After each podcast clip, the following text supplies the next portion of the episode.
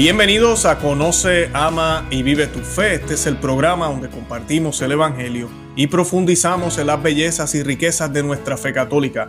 Les habla su amigo y hermano Luis Román y quisiera recordarles que no podemos amar lo que no conocemos y que solo vivimos lo que amamos. En el día de hoy me acompaña una vez más el señor Dante Urbina, un honor para mí tenerlo con nosotros. Vamos a estar hablando hoy del tema de Navidad como tal, del día de Navidad, el 25 de diciembre. Vamos a estar hablando de los mitos eh, que, hay allá afuera sobre la Navidad, si es pagana, no es pagana, de dónde viene la fecha, por qué los cristianos celebramos el 25 de diciembre, es correcto, es incorrecto.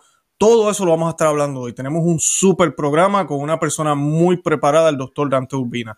Y para comenzar, yo quisiera dar la bienvenida oficialmente al programa, señor Urbina. Bienvenido a Conoce, Ama y Vive tu Fe. ¿Cómo está? Bien, contento de poder hablar de este tema que nos va a poder permitir profundizar en la solidez de nuestra fe, de que no hay una mm, arbitrariedad como se puede pensar, sino que cuando hay cosas establecidas en nuestra tradición hay buenas razones detrás de eso. Excelente, excelente, así mismo es. Y antes de comenzar este tema, yo quisiera que le encomendáramos el programa a la Santísima Virgen, como hacemos siempre, vamos a hacer un Dios te salve. Por razones de audio, yo voy a rezar la primera parte, señor Urbina va a rezar la, la segunda, y la vamos a hacer en el nombre del Padre y del Hijo y del Espíritu Santo. Amén. Dios te salve, María, llena eres de gracia, el Señor es contigo, bendita tú eres entre todas las mujeres, y bendito es el fruto de tu vientre, Jesús. Santa María, Madre de Dios, ruega por nosotros los pecadores, ahora y en la hora de nuestra muerte. Amén. Amén. En el nombre del Padre, y del Hijo, y del Espíritu Santo. Amén. Bendito sea Dios. Gracias, señor Urbina. Bueno, pues para comenzar, yo quisiera, eh, primero que nada, eh, hacerle la, la, pregunta, ¿verdad? Directa. ¿Por qué los cristianos comenzamos a celebrar el nacimiento de Cristo los 25 de diciembre? Bien, lo primero que hay que demarcar sobre este asunto es que la fecha del 25 de diciembre como conmemoración del nacimiento de nuestro Salvador no es un asunto de dogma, no es un asunto de doctrina, no es, que haya un concilio que diga si alguno no creyere que es el 25 de diciembre, sea anatema. No obstante, existen buenas razones en la tradición y en la escritura, como vamos a pasar a ver seguramente, que llevan a pensar que esta fecha es bastante razonable.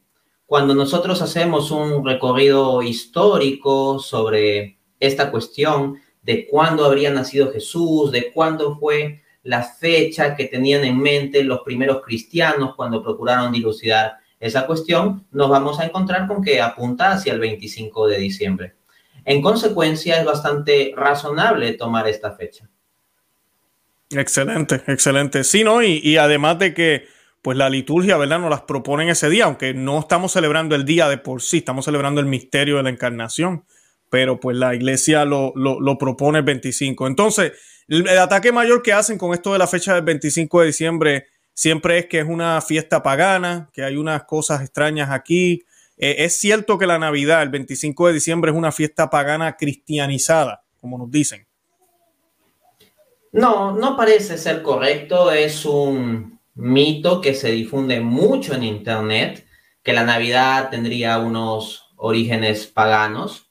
Pero si vamos a una investigación rigurosa con la documentación, nos encontramos algo distinto al mito común. Así, por ejemplo, eh, John Sorensen, en su artículo ¿Por qué es la Navidad el 25 de diciembre? apunta, abro cita. Un manuscrito conocido como Cronografía del 354 constituye la mención más antigua de cualquier dios pagano siendo celebrado el 25 de diciembre. Dicho calendario también menciona que la celebración del nacimiento de Cristo era ese día. Esto niega el reclamo de que se puede probar desde el registro histórico que algún festival pagano del 25 de diciembre era anterior a la tradición cristiana. Vamos a reflexionar sobre ese dato. Entonces, si nos vamos a documentación histórica, tenemos que pensar cuál es la primera vez en toda la historia que se asocia en concreto la fecha 25 de diciembre a una festividad pagana. Y lo que estamos encontrando es que la primera vez en que ello sucede es un, un documento o se hace referencia en un documento en el cual ya se menciona que los cristianos conmemoran el nacimiento de Cristo el 25 de diciembre. Entonces, más bien, mirando a la evidencia, la verdad parece ser la inversa. Es decir, que la festividad cristiana del 25 de diciembre es previa a la festividad pagana. De hecho, es posible que se haya configurado la festividad pagana en la fecha de 25 de diciembre precisamente para hacer competencia al cristianismo o tratar de eliminar el registro cristiano o superponerse a esa fecha. Siguiendo con esto, también tenemos algo muy interesante. El estudio de Stephen Hitmans. Su estudio se titula Sol, The Song in the Art and Religions of Rome, o sea, el sol en el arte y religiones de Roma. Y es la tesis doctoral de este investigador de la Universidad de Groningen, publicada en 2009, en la página 588 apunta. No hay evidencia de que la celebración religiosa del sol antecedió a, la celebración de la Navidad.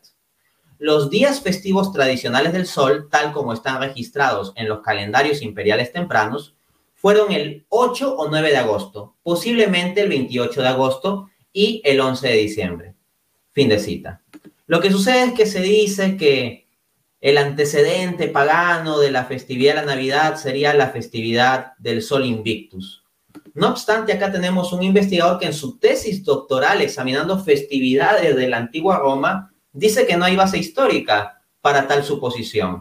Y esto es interesante porque no se trata de un libro de apologética cristiana buscando defender que eh, la festividad de la Navidad no saldría de, este, de esta conmemoración pagana. No, se trata de una tesis doctoral sobre la cuestión de festividades en Roma. En consecuencia, como digo, si vemos bien la evidencia histórica, no hay base suficiente para ese mito común de Internet. Excelente, excelente. Eh, ahora, algunos argumentan también, este argumento a mí me parece un poco interesante, ¿verdad? En cierto sentido, que Jesús no pudo haber nacido en diciembre porque San Lucas describe a los pastores que pastoreaban en los campos vecinos y no se pastoreaba durante el invierno. ¿Qué podemos responder a eso? Ah, ese es otro argumento muy, muy común, circula mucho en Internet. Está como muy establecido en la mentalidad de la gente que googleó un poco sobre este tema. Claro que la Navidad, el nacimiento original de Jesús no habría podido ser el 25 de diciembre porque en esa época sería invierno en aquella región y los pastores no pastoreaban en aquella fecha. Sin embargo, como nos informa Pablo Ginés, abro cita, para empezar, en Belén en diciembre hace frío, pero no tanto frío que no se pueda sobrellevar al paso con buena ropa de lana y abrigo y mantas y fuego, de las que no carecían los pastores antiguos ni los actuales. Belén en diciembre oscila entre los 7 y los 14 grados y puede nevar un día o dos de diciembre. Nada que no se soporte bien equipados. Fin de cita. Entonces, lo que nosotros encontramos es que incluso hoy en día hay pastores en esa zona que están ahí cuidando ganado en diciembre. Ellos ya saben sobre estas temperaturas, no es algo que los tome desprevenidos, no es que estén con ropa de verano y luego de repente llega el frío y hay que resguardarse. No, ellos ya saben que van a estar en condiciones así. Y vamos, tampoco es que sea condiciones de cerca de grado cero, o sea, estamos hablando entre 7 a 14 grados, entonces podríamos pensar en 12 grados, eso es frío, sí, pero tampoco demasiado. Tal vez lo que vivimos en países de América Latina no estamos acostumbrados a esos niveles de frío, nuestros países en general son más cálidos, pero si vamos al contexto del invierno, más bien en esa zona, esta gente sí está más al tanto de esa posibilidad y está equipada para el efecto. Así que tampoco es que sea un problema insalvable. Pero aquí hay un dato mucho más importante que nos informa el mismo autor, más contundente. Abro cita. las ovejas awasi, que son las que se crían en Israel y Oriente Medio y llevan ahí unos 5.000 años, tienen su temporada de parición, o sea, de dar a luz, ¿no? De parición precisamente en diciembre y enero. Y por lo tanto, tiene toda lógica que los pastores estuvieran velando en diciembre, haciendo turnos de guardia, al gaso, porque estaban esperando los partos, el nacimiento de los corderitos. En 1985, la FAO, Organización de Naciones Unidas para la Alimentación, publicó un detallado estudio de uno de los mayores expertos de la época en el tema de las ovejas awasi, el profesor emérito de cría animal de la Universidad Hebrea de Jerusalén, H. Epstein. Él explicaba las prácticas que conocía de los beduinos, pastores nómadas y seminómadas, y los feliahim, campesinos sedentarios que cuidan tierras pero también ovejas. En su estudio, que no habla para nada de la Navidad ni de religión, solo de ovejas y pastores, leemos, abro cita el estudio. En Irak, la principal temporada de aparición de las ovejas awasi es noviembre, y en Líbano, la República Árabe de Siria e Israel en diciembre y enero. Fin de cita. Leemos también, abro cita de nuevo de este experto. Los pastores beduinos y felahim no saben nada de tiendas o casas, sino que viven enteramente al aire libre, libre, junto con los rebaños a su cuidado. Trabajan 365 días al año, de 13 a 16 horas. Su trabajo incluye pastorear, vigilar por la noche, cuidar los animales enfermos, entrenar a las ovejas líderes, esquilar, destetar a los corderitos y atar a las hembras para ordeñarlas, algo que suelen hacer las mujeres. Fin de cita. Entonces, remarco, ese no es un estudio religioso para defender la fecha de la Navidad. Se trata de una investigación en general sobre los hábitos de los pastores. Y este investigador llega a hablar de 365 días del año y en particular que hay una muy importante actividad de los pastores justo en diciembre y enero. En consecuencia, viendo esta información, la fecha de diciembre no solo es menos probable, sino que hasta termina haciéndose más probable. Qué excelente. Eh, señor Urbina, déjeme decirle, me, gusta muchísimo que todos los recursos que ha utilizado para su respuesta, no, usted no está diciendo, en el Catecismo de la Iglesia Católica dice, en la tal Papa, que es importante también saber eso, pero no, usted está eh, eh, utilizando otros medios para probarnos que esto no es los católicos aquí tratando de, inventarnos algo.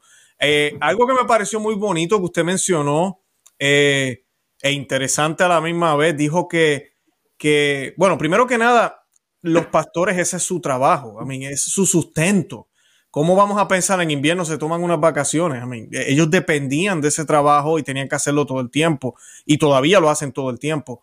Eh, pero también eh, usted mencionó algo que me parece hermoso. Dijo que en invierno usualmente los pastores velan a los corderos esperando los corderitos. Y me, me, hizo recordar, wow, el cordero de Dios que quita el pecado del mundo, justamente nace en esa época. O sea, creo que hay un paralelo muy bello. Nunca lo había pensado, se lo agradezco. Nunca se me va a olvidar.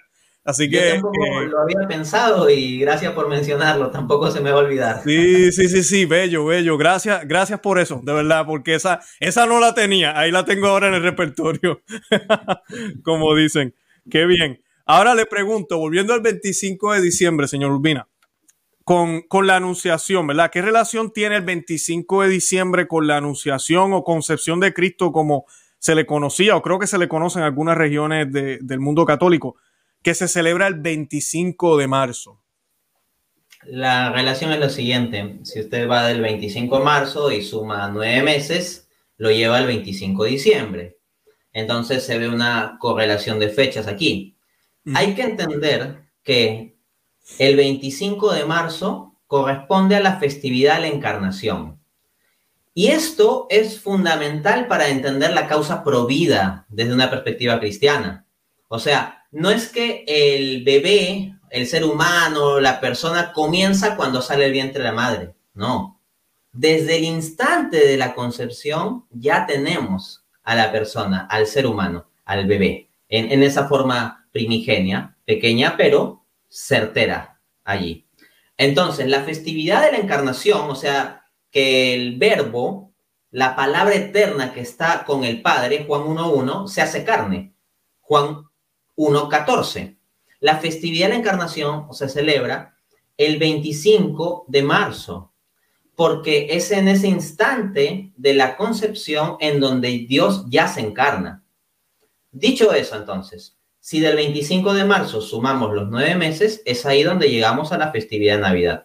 Cabe mencionar a este respecto que no suele faltar el comentario de Internet de gente que se burla de la supuesta inconsistencia de fecha de los católicos con el tema de la Inmaculada Concepción.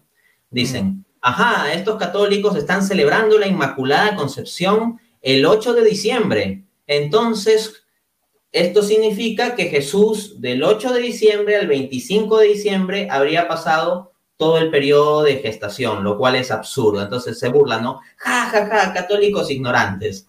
Y ignorantes esa gente, porque he visto ese tipo de mensajes, por ejemplo, en Twitter, en Facebook, así que, que se burlan de una inconsistencia de fechas. La ignorante es esa gente que no entiende que el 8 de diciembre, la fiesta de la Inmaculada Concepción, se celebra en conmemoración a la concepción de la Virgen María, no de Jesús. Lo que corresponde a la concepción de Jesús es, como bien se ha apuntado, la fecha del 25 de marzo. Correcto, excelente. Ahora le hago la, pregunta, ¿qué relación tiene entonces el 25 de diciembre con el nacimiento de Juan el Bautista que se celebra el 24 de junio, ¿verdad? Esa, esa fecha. Este es un punto muy interesante porque creo que consiste esto en la principal línea de evidencia bíblica de que Jesús bien podría haber nacido el 25 de diciembre. Resulta que el ataque a la fecha 25 de diciembre no solo viene de parte de escépticos, ateos, agnósticos, sino que muchas veces protestantes atacan la fecha de 25 de diciembre. No todos los protestantes, pero especialmente los movimientos más fundamentalistas vienen con este ataque de que, ah, es una festividad católica, pagana, y inventada, que no tiene absolutamente ninguna base, etc. Pero ya estamos viendo que hay una buena base en la tradición. Vemos que hay unos argumentos también de orden histórico que nos llevan a pensar en esta fecha. Pero adicionalmente aquí podemos construir un argumento bíblico.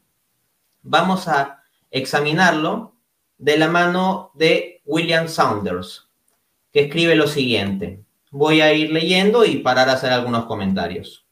San Lucas relató el anuncio del nacimiento de San Juan Bautista a sus padres ancianos, San Zacarías y Santa Isabel. San Zacarías era un sacerdote de la clase de Abías, Lucas 1.5. La octava de 24 clases sacerdotales, Nemías 12.7. Cada clase servía una semana en el templo, dos veces al año. Joseph Heinrich Friedrich ha establecido que la clase sacerdotal de Abías habría estado de servicio durante la segunda semana del mes judío de Tishri, Tishri, la semana del día de la expiación, o en nuestro calendario entre el 22 y el 30 de diciembre. Paro allí. A ver, quien conozca bien su Biblia sabe que en el capítulo 1 del Evangelio de San Lucas comienza relatándose no el nacimiento de Jesús, sino primero se relata el de Juan el Bautista. Entonces, va el ángel Gabriel a anunciar a Zacarías, al padre de, Juan el Bautista. Y el momento en que el ángel le anuncia a Zacarías, resulta que Zacarías estaba ministrando en el templo. Entonces, eso ya nos da una situación temporal. Y según se está explicando con esto de el mes judío de Tishri, de Tishir, lo que encontraríamos es que esto se podría situar entre el 22 y el 30 de diciembre. Sigo leyendo. El ángel Gabriel le informó a Zacarías que él e Isabel tendrían un hijo, Lucas 1 del 5 al 24. Entonces concibieron a Juan, quien presumiblemente después de 40 semanas en el útero habría nacido a fines de junio por eso celebramos la Natividad de San Juan Bautista el 24 de junio. Entonces, vemos que la fecha en que la Iglesia Católica conmemora el nacimiento de San Juan Bautista no es arbitraria. Parece encajar muy bien con el análisis bíblico que acabo de explicar. Continúo. San Lucas también registró cómo el arcángel Gabriel le dijo a María que Isabel estaba embarazada de seis meses de Juan. Lucas 1.36. Lo que significa que la anunciación ocurrió el 25 de marzo. Lo cual cuadra con la fecha, ¿no? ¿Cuándo la celebramos? Nueve meses a partir del 25 de marzo representa el nacimiento de Cristo el 25 de diciembre, nuestra Navidad. Entonces, recapitulando rápidamente el argumento bíblico, tenemos el ángel hablándole a Zacarías sobre el nacimiento de Juan el Bautista a fines del mes de septiembre. Luego calculamos un periodo más o menos estándar de gestación de Juan el Bautista y llegaríamos más o menos al 24 de junio. Si retrocedemos unos tres meses aproximadamente, llegaríamos más o menos al 25 de marzo. ¿Y por qué retroceder unos tres meses? Porque cuando se anunció la concepción de Jesús a la Virgen María, al mismo tiempo se había establecido que Isabel ya estaba seis meses embarazada. Luego, si del 25 de marzo sumamos un periodo de gestación estándar de nueve meses, llegamos entonces a la fecha 25 de diciembre. Entonces, de nuevo, con base en el análisis bíblico, la fecha 25 de diciembre se hace bastante probable o como mínimo razonable. Excelente. No, de verdad que el que tenía duda, yo creo que ya ahí con, ese argumento y, esa, esa, matemática ya queda, queda bastante claro la posibilidad. Como ya mencioné ahorita, y, sé que, señor Urbina, usted está de acuerdo conmigo, lo que más que la fecha como tal, el cumpleaños, como celebramos nosotros, nosotros humanamente celebramos el cumpleaños, es el número importante, un añito más en el caso de nosotros cuando vamos el 25 de diciembre o el 24 a la misa de, medianoche a celebrar el nacimiento del Señor, realmente es el misterio de la encarnación lo que estamos celebrando, un misterio grandísimo, lo que nos hace distintos también como cristianos, el decir que Dios se hizo hombre. Un escándalo para muchos allá afuera, pero nosotros lo gritamos a, a todos viento. Y no tan solo eso, se hizo hombre en una virgen. Así que más todavía se escandaliza el mundo. Lo ven como imposible. Excelente. Ahora, ¿qué relación tiene porque sé que a veces hay confusión con esto, con el 25 de diciembre y el 6 de enero. Bueno, en el caso de Occidente, nosotros cuando pensamos en la fecha del 6 de enero, pensamos en la festividad conocida como Bajada de Reyes. Hay algunos países donde tienen la costumbre de dar regalos entre familiares el 25 de diciembre, en la festividad misma de Navidad. Pero hay otros países en donde los regalos se dan en la fecha del 6 de enero. Hay variación con respecto a eso. Pero si hablamos de Oriente, lo que encontramos es que múltiples comunidades cristianas en Oriente conmemoran la Navidad el 6 o 7 de enero. Entonces eso lleva a pensar, oye, no, no habrá una contradicción aquí, o sea, ¿en qué quedamos? ¿Es el 25 de diciembre o el 6 o 7 de enero? Vamos a resolver esa cuestión y con la respuesta a esa dificultad vamos a quedar en que la fecha de 25 de diciembre se hace más probable aún. En un artículo de Euronews, que no, no es una fuente religiosa, es un diario estándar, titulado ¿Por qué algunos ortodoxos celebran la Navidad en enero? se apunta. Abro cita. Cada año, el 6 y 7 de enero, millones de cristianos ortodoxos de todo el mundo celebran la Navidad. La diferencia se debe al uso de calendarios diferentes entre los cristianos católicos y ortodoxos. Introducido por el Papa Gregorio XIII en el 1582, el calendario gregoriano es el calendario civil más utilizado en el mundo y es el calendario que marca el 25 de diciembre como día de Navidad. Pero los cristianos ortodoxos, excluyendo a la Iglesia Ortodoxa griega, utilizan el calendario juliano, implementado en el año 46 a.C., por Julio César, que va con 13 días de retraso. Retraso entre comillas, ¿no? Y aquí viene la parte clave. Atención. Técnicamente hablando, la Navidad en el calendario juliano todavía cae el 25 de diciembre. Entonces, esta discrepancia aparente entre, por un lado, 25 de diciembre y por otro lado, 6 o 7 de enero, en realidad se debe no a una diferencia del día en sí, sino a una diferencia de cómo se computa en el calendario que se está tomando, sea el calendario gregoriano o el calendario juliano. Qué bien, qué bien. No, y saben que eh, siempre me gusta recordarle a la gente que los famosos 12 días de Navidad que se celebran tanto aquí en Estados Unidos, yo no sé si allá en, Perú eh, se celebran, pero acá hacen mucho esto de los 12 días de Navidad eh, en los trabajos y lamentablemente lo hacen los días antes del 25 de diciembre. Pero realmente entre el 25 y el 6 tenemos 12 días y deberían ser esos 12 días de celebrar eh, como usted también decía, del calendario, esa diferencia entre 12 o 13 días de atraso, tiene como esa lógica también. Claro, o sea, religiosamente tiene más sentido esto que está diciendo, pero comercialmente les conviene dar esas vacaciones antes del 25 para que las tiendas vendan y la gente vaya libre a comprar y comprar y comprar. Correcto. Exacto. Yo invito a los católicos que en vez de cansarnos, porque eso es lo que pasa, yo cuando no vivía mi fe católica hace unos años, yo llegaba el día de Navidad, eh, señor Lupina, y para mí era como que, ah, por fin se acabó la Navidad. Imagínense, esa era mi pensar, porque como ya había celebrado tanto antes del 25 y había puesto las luces y todas las cosas desde el día de aquí en Estados Unidos, el día de acción de gracia, desde noviembre, pues claro, llega el 25 y es como que, wow, por fin cuando realmente ahí es que comienza la Navidad. Y ahí es que deben ser los 12 días hasta el Día de Reyes para luego celebrar la manifestación de, del Señor, ¿verdad? Las manifestaciones de Él. Eh, así que no, no perdamos eso, que es lo más importante. Ahora, yo quisiera preguntarle, señor Urbina, para aprovechar que estamos hablando de esto eh, y hemos citado distintos recursos, a mí me gustaría preguntarle eh, si podría mencionar algunas evidencias de los padres de la, de la iglesia celebrando la Navidad el 25 de diciembre. Ciertamente, el testimonio de los padres de la iglesia es sumamente importante para la fe.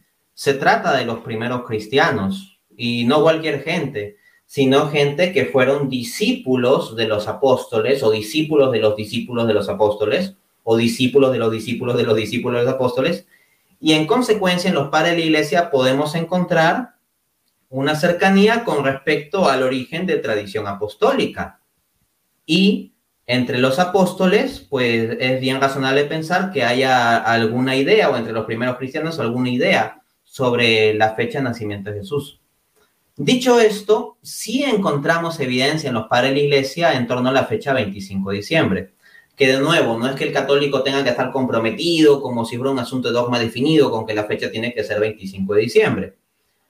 Simplemente se trata de mostrar que esta fecha es una fecha en principio razonable dada la evidencia. Es factible, es razonable e incluso considerando la evidencia a nivel acumulativo podría decirse incluso que es bastante probable. Pues bien, Joshua Gibbs nos informa en su artículo del Circe Institute lo siguiente. Abro cita. El obispo Hipólito de Roma, que vivió del año 170 al 235, escribió un comentario sobre el libro de Daniel en torno al año 202 en el cual puso el nacimiento de Cristo el 25 de diciembre del año 2 antes de Cristo. Sexto, Julio Africano afirma la misma fecha en su cronografía, la cual escribió más o menos en tiempos de Hipólito. Entonces lo que encontramos es que cerca más o menos al año 200 ya existen este tipo de testimonio. No se puede desdeñar ese tipo de evidencia. Hay que tomarla en cuenta junto con la evidencia previa presentada. Excelente. Ahora, ¿qué podemos decir del testimonio de la Virgen María respecto al 25 de diciembre? ¿Es probable? Es interesante esta cuestión porque justo cuando reflexionaba sobre el valor del testimonio de los padres de la iglesia, decía que ellos, en tanto son discípulos apóstoles o discípulos de los discípulos o así de los apóstoles, podrían captar cierta información que tal vez no nos consta explícitamente en la escritura, pero que era parte del acervo cultural o la idiosincrasia o el conocimiento común de la primera comunidad cristiana de los mismos apóstoles. Y aquí el testimonio de la Virgen María resulta relevante. Por ejemplo, en el libro de Hechos se nos refiere a los apóstoles reunidos junto con María. A María no se la presenta en el bloque de las demás mujeres como una anónima, sino se dice, María, la Madre de Jesús y las demás mujeres. Entonces, se le daba una importancia. Ahora bien, el nacimiento de Cristo para María sería el acontecimiento más extraordinario de su vida, junto con el acontecimiento de la crucifixión y la resurrección. Claro está, pero algo que deja una huella indeleble en el corazón y mente de las madres es el nacimiento de su Hijo. Y se trata en este caso de su unigénito y de Dios encarnado. Entonces, pensar que María no tuviese alguna referencia sobre cuándo fue esto sería altamente irrazonable. Pues bien, bajo esa premisa, examinemos lo siguiente. de entre todos los evangelios, hay uno en el que claramente se ve que un reporte que se tuvo en cuenta es el de María, el Evangelio de Lucas.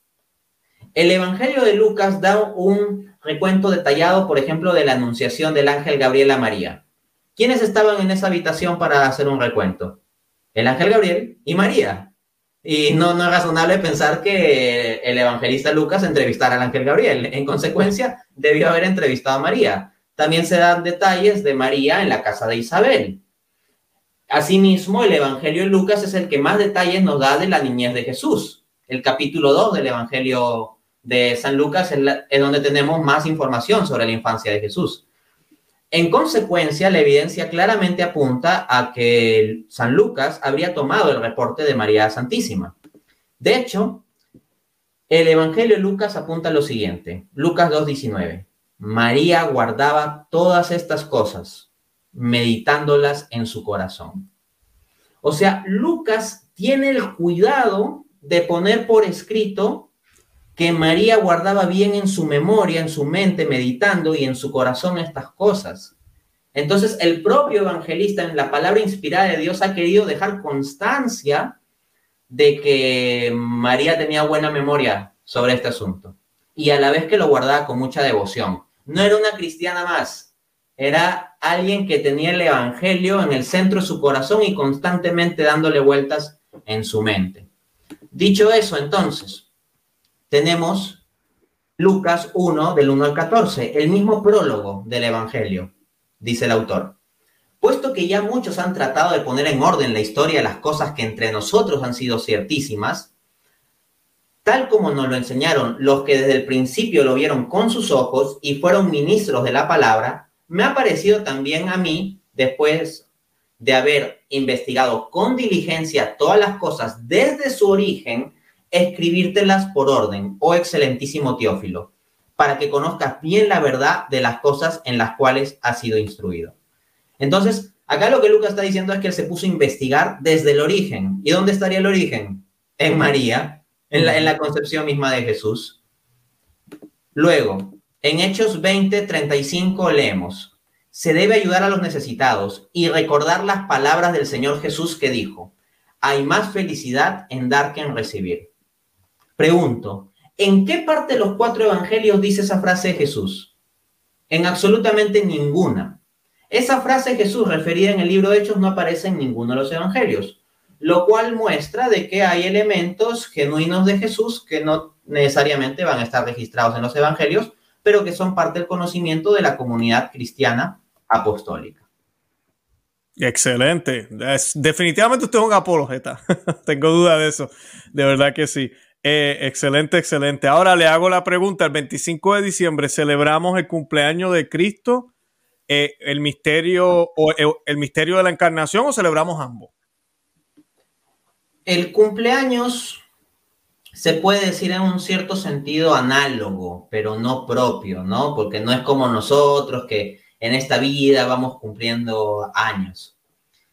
Porque Jesucristo es verbo eterno, en primera instancia. Desde el principio Él existía con el Padre. Entonces, no es que Él vaya cumpliendo años cronológicamente.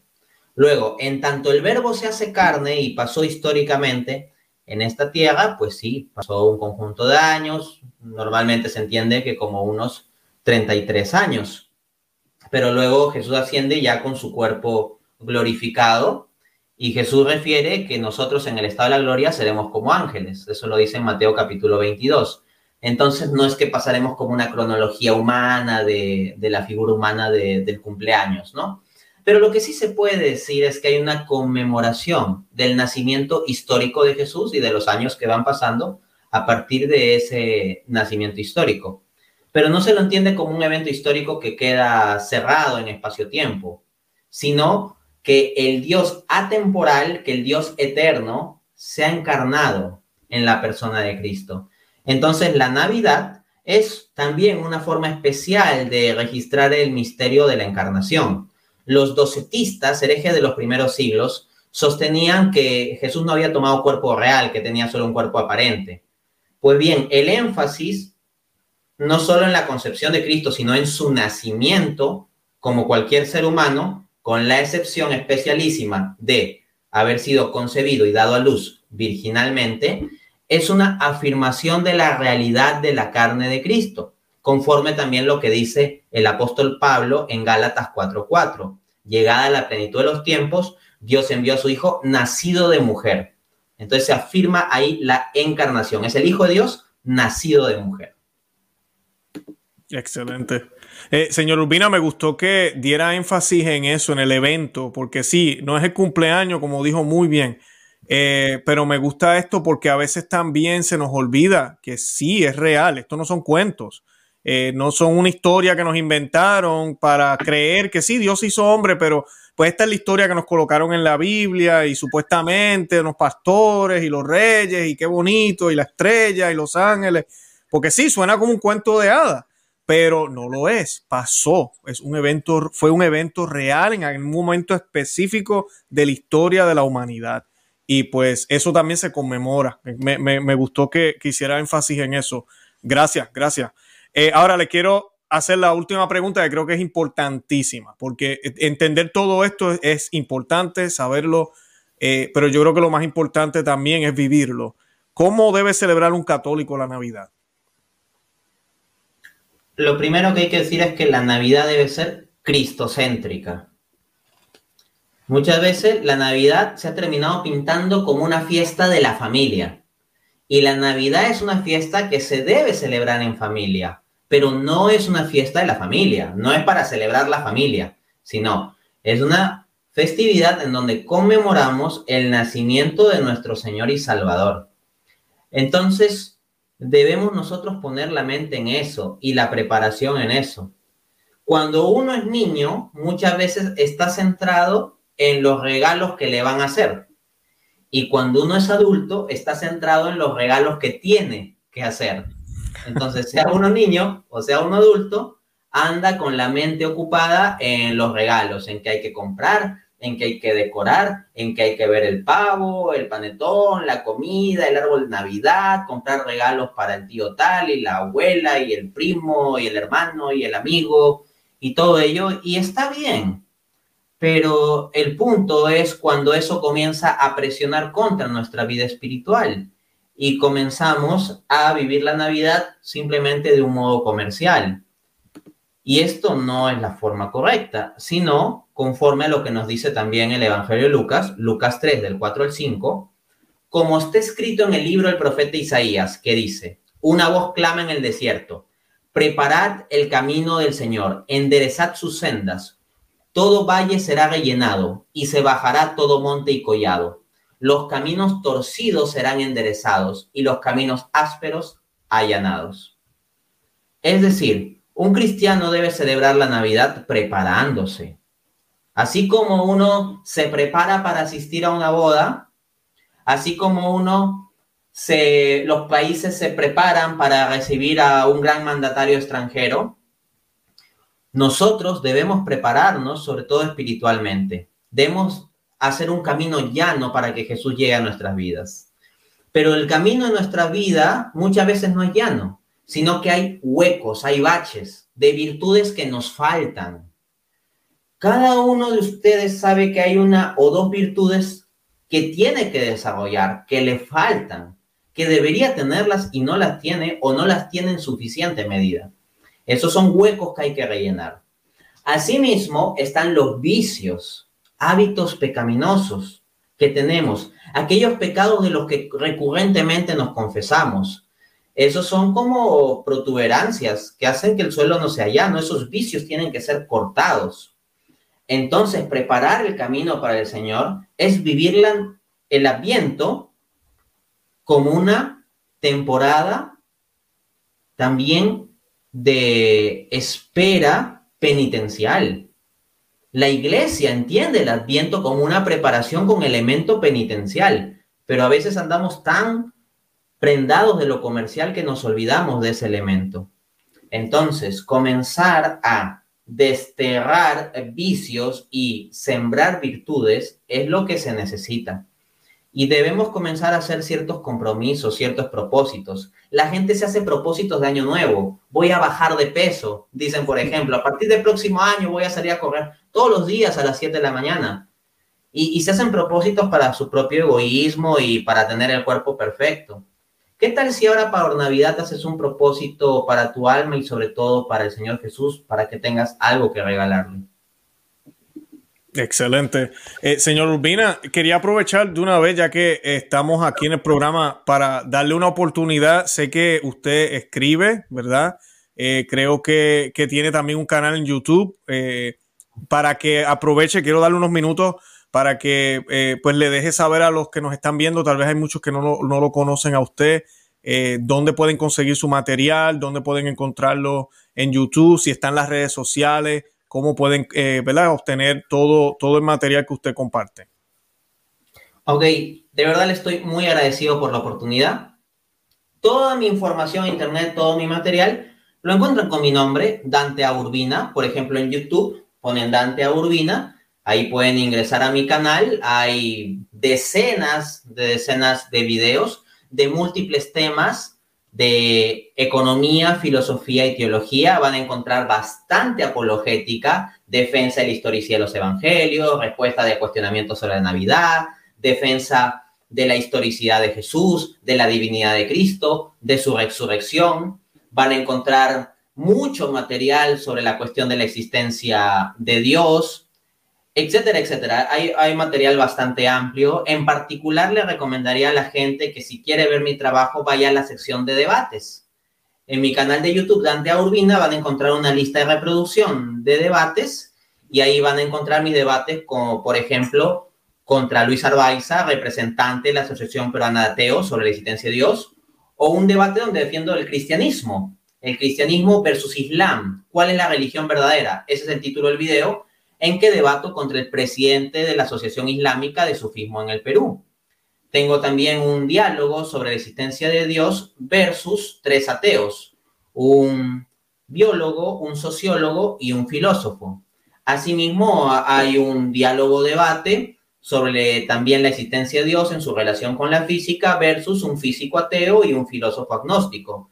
He defendido también la doctrina de la Trinidad en el debate Trinidad versus unicidad contra el teólogo unicitario Julio César Clavijo Sierra, autor del libro Un Dios falso llamado Trinidad, y uno de los, o de hecho, el teólogo unicitario más influyente de toda habla hispana. Recientemente he tenido un debate contra Gabriel Zanotti sobre la cuestión de la compatibilidad o incompatibilidad de la fe cristiana, entendida desde una perspectiva católica, y el liberalismo económico de la Escuela Austriaca de Economía, Cabe anotar que de profesión soy economista y tengo el grado de doctor en economía. En este debate defendí, con argumentación desde la escritura, la tradición y el magisterio, que el liberalismo no es compatible con la fe cristiana. Entonces, sugiero ver ese material.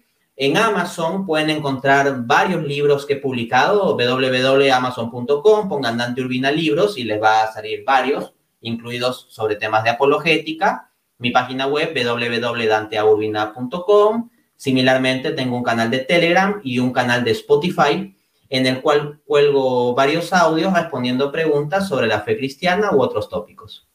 Excelente. Eh, señor Urbina, yo voy a compartir los enlaces en, la descripción del video para que las personas que lo están viendo, yo los, eh, les doy la asignación al ejército de Conoce, Ama Vive tu Fe, que vayan directo al canal del señor Urbina. Tenemos que aprender y el señor Urbina tiene mucho conocimiento, el señor le ha dado muchos dones para poder expresar temas que a veces son complicados, articularlos, poderlos defender en contra de nuestros enemigos en forma de debate, eh, de una manera respetuosa, pero de una manera contundente y clara. Y pues eso es importante. Y nos da herramientas a nosotros porque ahorita que nos vamos a reunir en Navidades, eso sucede. Lamentablemente a veces sucede. En la sala de la casa, en el comedor empiezan los temas, porque tú eres católico, porque tú crees en esto ya ustedes saben. Así que tenemos que estar muy preparados. Señor Urbina, yo voy a estar orando mucho por usted y quiero aprovechar, sé que no es Navidad todavía, pero le quiero decir feliz Navidad para usted y para toda su familia allá en, el Perú.